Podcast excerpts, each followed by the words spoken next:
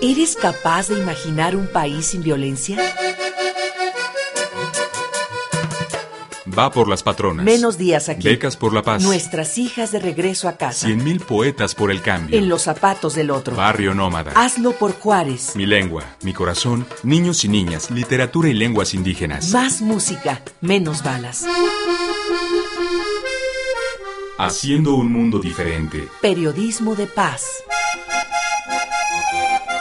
Comunidades imaginadas. Comunidades imaginadas.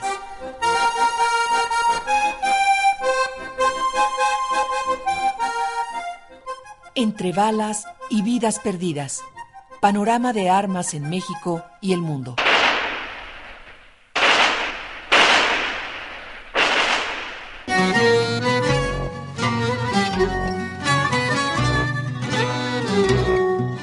Cada minuto en el mundo muere una persona víctima de la violencia armada. Se estima que cada año son fabricadas 12 mil millones de balas, es decir, un promedio de dos por cada habitante en el mundo. 74% las proveen Estados Unidos, Rusia, China, Francia, Reino Unido y Alemania.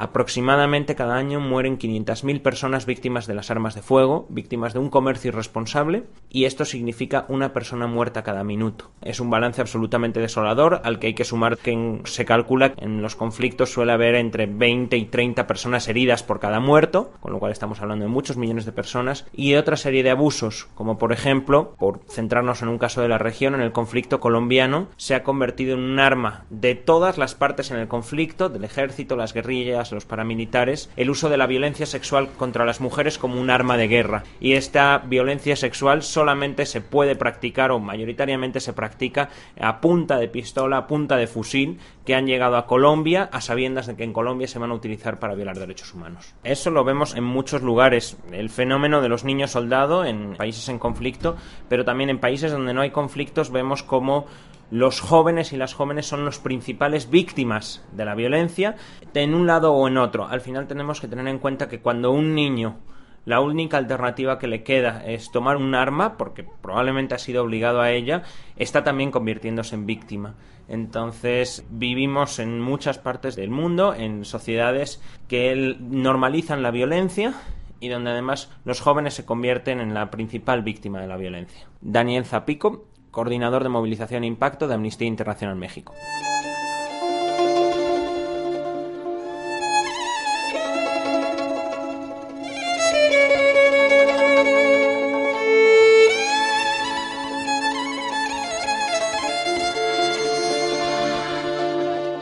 Como resultado de la venta de armas, 26 millones de personas en el mundo tuvieron que abandonar sus hogares a causa de conflictos armados de diversa índole.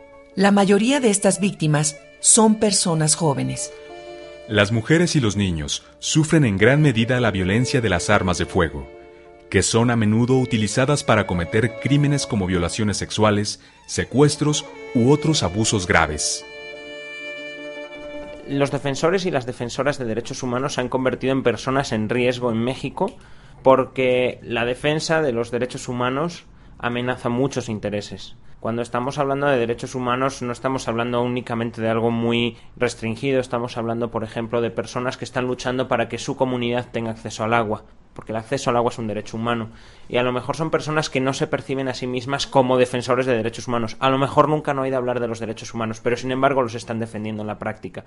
Entonces, muchas veces esas luchas están suponiendo enfrentarse a intereses muy importantes y eso es lo que pone en una situación de vulnerabilidad a las personas defensoras de derechos humanos porque se enfrentan a intereses muy importantes y porque el Estado no hace su trabajo. El Estado no hace su trabajo de protegerlos, de garantizar que la defensa de los derechos humanos sea una actividad normal, habitual, común y no una actividad de héroes o heroínas y tampoco hace su trabajo de investigar cuando hay ataques, cuando hay amenazas. Un defensor o una defensora de derechos humanos podemos estar hablando de Lidia Cacho luchando contra la trata de personas o podemos estar hablando de Raúl Hernández, un líder indígena en Guerrero encarcelado injustamente por su trabajo en defensa de los derechos de, de su pueblo.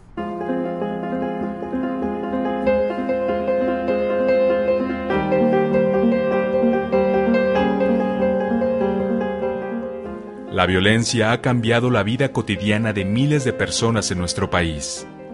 Algunos especialistas reconocen que se ha convertido en un problema de salud pública. De acuerdo con un informe preliminar publicado en agosto de 2012 por el Instituto Nacional de Estadística y Geografía, INEGI, durante 2011 se registraron 27.199 homicidios en México. El mayor índice de muertes violentas lo tiene el estado de Chihuahua, con 131 muertes por cada 100.000 habitantes. Le siguen Baja California y el Estado de México.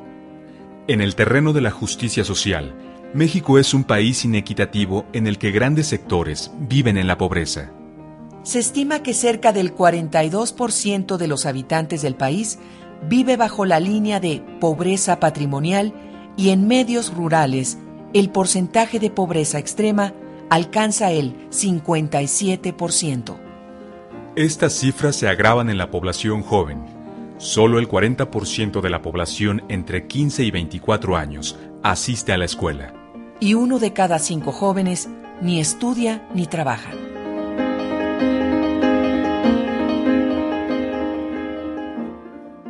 Una gran parte de los jóvenes, hombres como mujeres de nuestro país y de América Latina, están en procesos o en ámbitos de exclusión social. Dificultades para insertarse en el mundo laboral, dificultades para insertarse en el espacio educativo, muchas dificultades para tener alguna vivienda o los mínimos satisfactores de salud. Entonces, a partir de ahí leemos estas precariedades. En nuestro país está en una situación de guerra que muchos no quisimos ni elegimos y en ese tenor podríamos decir que otra de las cualidades del ser joven, especialmente en México, es que puedes morir justamente por joven, es decir, retraducido. Hay unas cifras tremendas entre 1.300, 1.500 niños y adolescentes que han sido asesinados en esta confragación entre el crimen organizado y el ejército mexicano. Y también la otra cifra este, muy tremenda es que más o menos entre 30 mil y 43 mil jóvenes están siendo reclutados por el crimen organizado. Ser joven en México es que te puedes morir por tu condición de joven. Soy Alfredo Nateras Domínguez, profesor investigador de la Universidad Autónoma Metropolitana Iztapalapa doctor en ciencias antropológicas y coordinador del diplomado Culturas Juveniles, Teoría e Investigación, que también lo impartimos en la misma universidad. Dime qué se siente, dime qué se siente el sudor en la frente.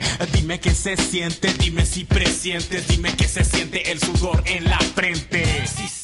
Es en este grupo donde los introductores de drogas encuentran su mercado de consumo y participación en el narcomenudeo y otras actividades delictivas como el tráfico y trata de personas y el sicariato. Sí, señor.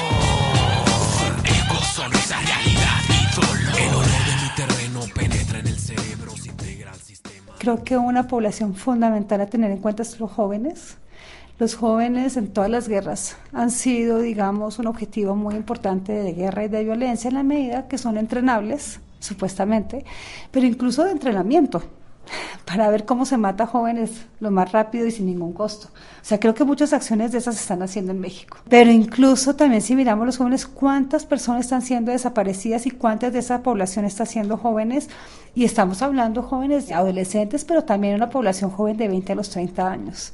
Entonces muchos hombres pueden estar siendo utilizados también para el sicariato.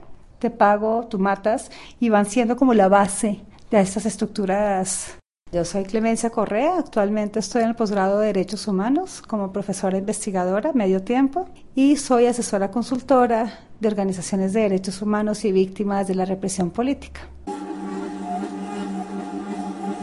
Por otro lado, la disponibilidad de armas va en crecimiento. Dada la naturaleza informal de su comercio, es difícil tener una estimación completa de su magnitud. Los investigadores Goodman y Marisco reportaron que en 2010, en México, se registró un decomiso de 85 mil armas y 5 millones de cartuchos desde 2006.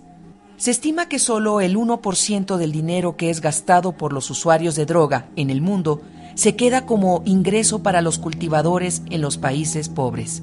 El 99% lo ganan los traficantes de drogas en varios segmentos de la cadena de tráfico. Muchos de estos recursos se quedan en los países desarrollados.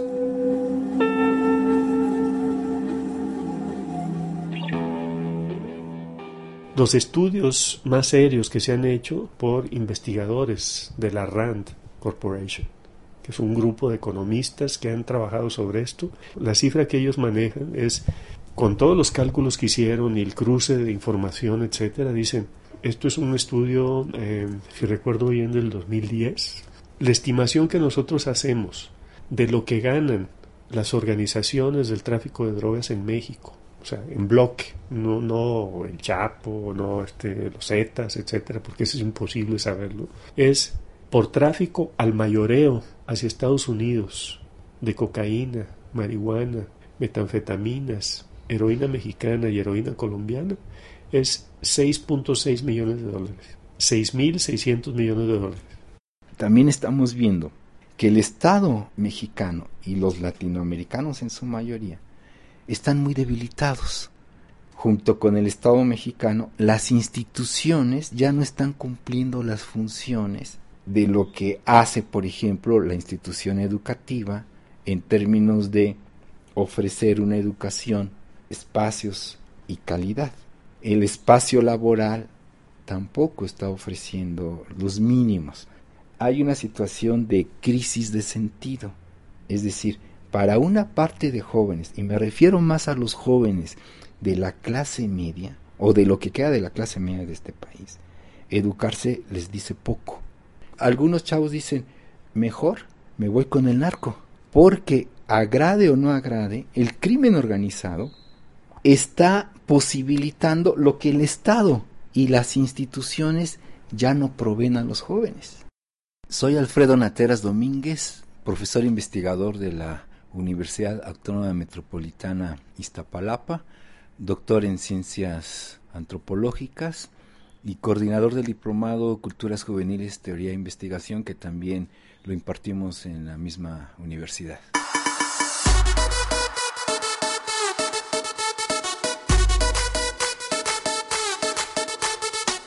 Ante este panorama cada vez hay más organizaciones y proyectos que trabajan desde distintos espacios para cuestionar el ejercicio de la violencia como algo inevitable.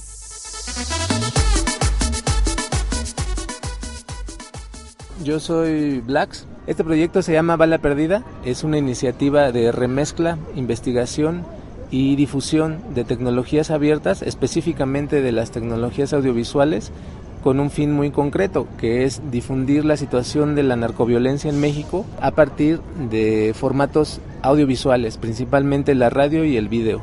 Lo que principalmente estoy difundiendo son sesiones audiovisuales en donde doy una plática, es una sesión informativa, analizo de manera muy general, pero de manera crítica, lo que está sucediendo en México desde el año 2006 con el inicio de la guerra contra las drogas y sus repercusiones en dos áreas muy concretas, la libertad de expresión y los derechos humanos. En el caso de los derechos humanos, específicamente el efecto que tiene la propaganda, el control social y el miedo en amplias eh, sectores de la población y cómo estos sectores de la población tratan de contener el avance de este miedo y de esta propaganda a través de formatos nuevos de comunicación como son las llamadas redes sociales. Entonces yo lo que hago es visualizar esa situación eh, literalmente visualizarla mediante sesiones audiovisuales en las que mezclo sonidos extraídos de redes sociales, internet y los remezclo con sonidos creados por mí mismo con tecnologías de código abierto. En términos generales, ese es el proyecto Bala Perdida.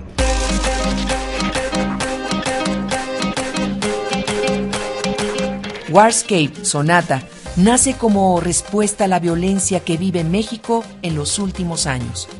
También es un tributo a todas las víctimas de la guerra y a todas aquellas personas que intentan sobrevivir a esta espiral de violencia, utilizando Internet y el sentido común. Blacks, el impulsor de este proyecto, es un artesano multimedia y periodista independiente bilingüe, con más de una década de participación en medios comunitarios y libres en el sur de México. Un defensor de la cultura libre y de los derechos humanos como herramientas de autonomía para el cambio social. Varias de sus creaciones radiofónicas, manuales de software libre y experimentos audiovisuales se pueden consultar vía internet en blacks.dine.org, deletreando v l a x d y n e .org.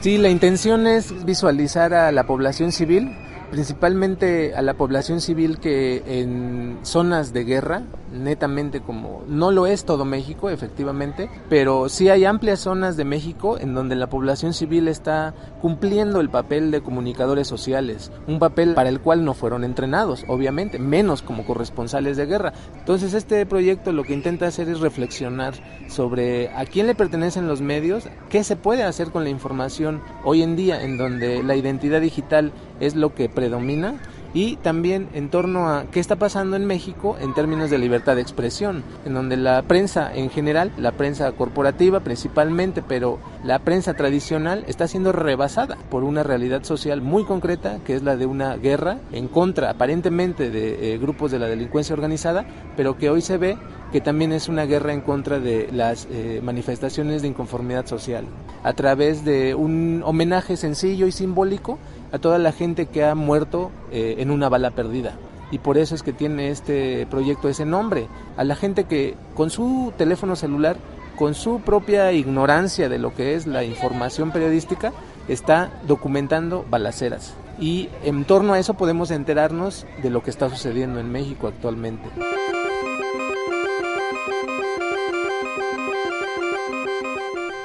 Este año, los Estados miembros de las Naciones Unidas se reunieron en la sede de la organización en Nueva York para negociar el texto final del Tratado Internacional de Comercio de Armas. Algunos países como China, Egipto, Rusia y Estados Unidos desean limitar el contenido del tratado.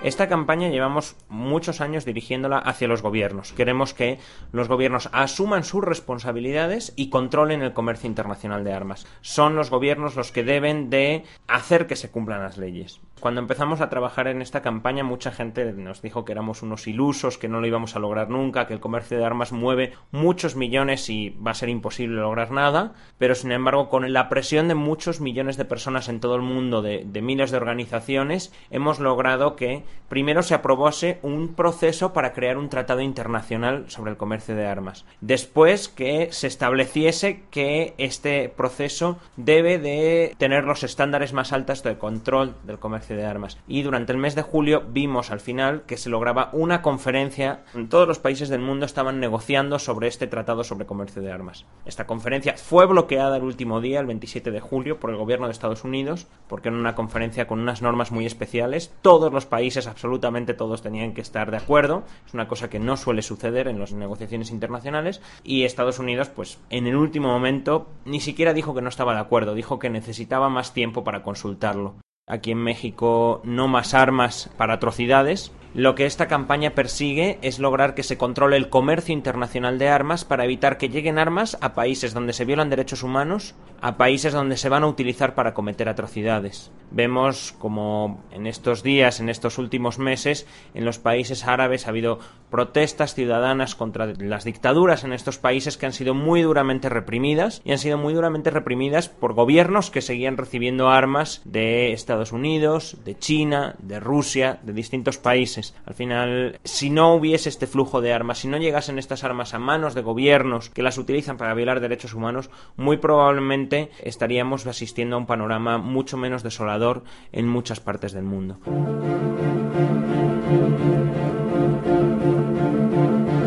Según estimaciones del Consejo Noruego para Refugiados, el conflicto armado en México ha arrojado el desplazamiento forzado de 230 mil personas, la mitad de ellas refugiadas en Estados Unidos y la otra mitad como desplazados internos en México.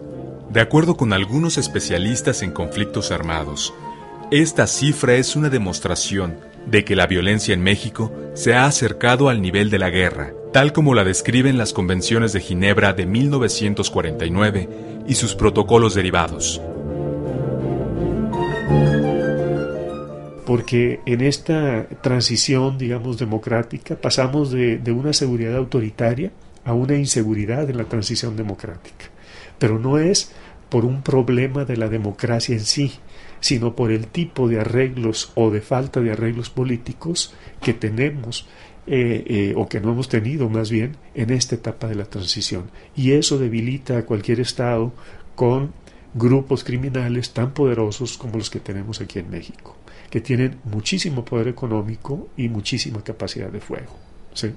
Entonces, esta visión maniquea de decir que eh, los criminales mandan al presidente o mandan a gobernadores y todo lo demás, es perder de vista la complejidad en la que estamos inmersos y lo difícil que es determinar qué tipo de relación es la que está predominando en distintas partes del país de esas tres que acabo de mencionar. El no hacer nada de parte de los gobiernos locales, el tener acuerdos eh, digamos, contra natura con los grupos criminales o el de cooperación de las, eh, los tres niveles de gobierno para, eh, digamos, atacar y llevar ante la ley a los grupos transgresores de la misma. Doctor Luis Astorga, Instituto de Investigaciones Sociales de la UNAM.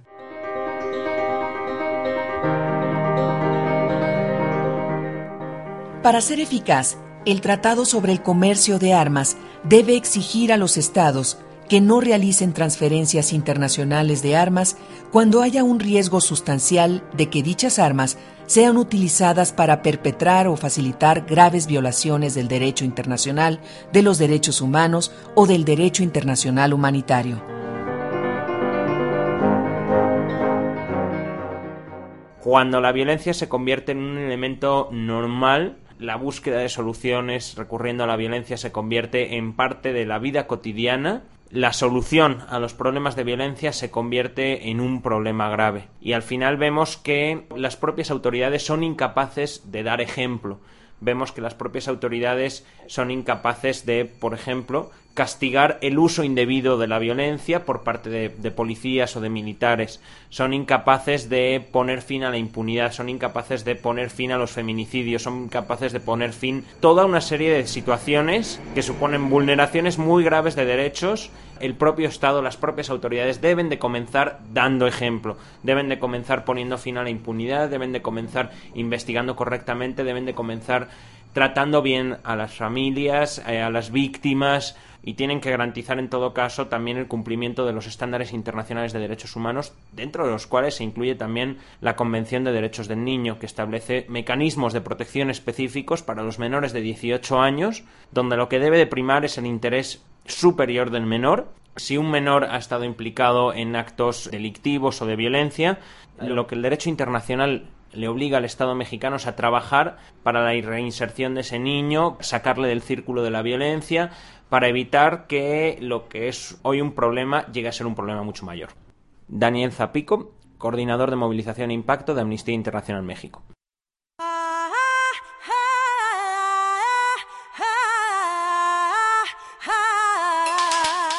Preferiría haber inventado una máquina que la gente pudiera utilizar y que ayudara a los agricultores en su trabajo, como por ejemplo una cortadora de césped.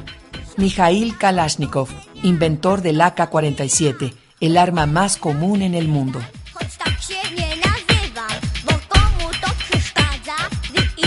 Durante este programa escuchamos las entrevistas de Amnistía Internacional México, el proyecto Warscape Sonata y los especialistas Edgardo Buscaglia y Luis Astorga. Si quieres tomar acción, puedes consultar el sitio www.nomasarmas.org para detener el descontrol en el comercio de armas. Agradecemos la colaboración especial de Raúl Silva. Equipo de producción, María Teresa Juárez, Elsa López, Juan Ramírez, Connie Pasalagua, Ángel Granados, Francisco Aguilar y Olga Durón Viveros. La noche escapa por la ventana, se oyen los trinos de la mañana. café con leche y echarle ganas, rumbo a la escuela, rumbo a la chamba. Podemos imaginar un país sin violencia. Comunidades imaginadas. Porque en la vida no hay cosas que temer, solo hay cosas que comprender. Vamos a escuchar la radio, el sueño es corto y el día es largo. Vamos a escuchar la radio